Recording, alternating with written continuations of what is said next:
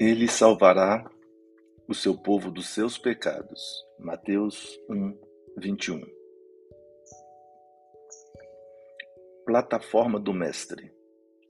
Em verdade, há dois mil anos, o povo acreditava que Jesus seria um comandante revolucionário, como tantos outros, a desvelar-se por reivindicações políticas, à custa da morte, do suor e das lágrimas de muita gente. Ainda hoje, vemos grupos compactos de homens indisciplinados que, administrando ou obedecendo, se reportam ao Cristo, interpretando o qual se fora patrono de rebeliões individuais, sedento de guerra civil. Entretanto, do Evangelho não transparece, transparece qualquer programa nesse sentido. Que Jesus é o divino governador do planeta, não podemos duvidar.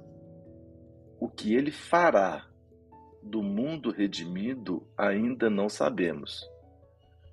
Porque ao soldado mínimo são defesos os planos do general. A boa nova, todavia, é muito clara quanto à primeira plataforma do Mestre dos Mestres. Ele não apresentava títulos de reformador dos hábitos políticos, viciados pelas más inclinações de governadores e governados de todos os tempos. Anunciou-nos a celeste revelação que ele viria salvar-nos de nossos próprios pecados libertar-nos da cadeia de nossos próprios erros, afastando-nos do egoísmo e do orgulho que ainda legislam para o nosso mundo consciencial. Achamos-nos até hoje em simples fase de começo de apostolado evangélico.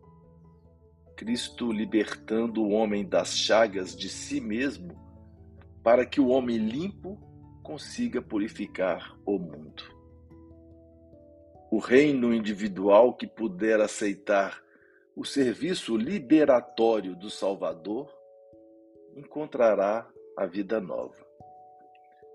Texto do livro Vinha de Luz, edição FEB, capítulo 174.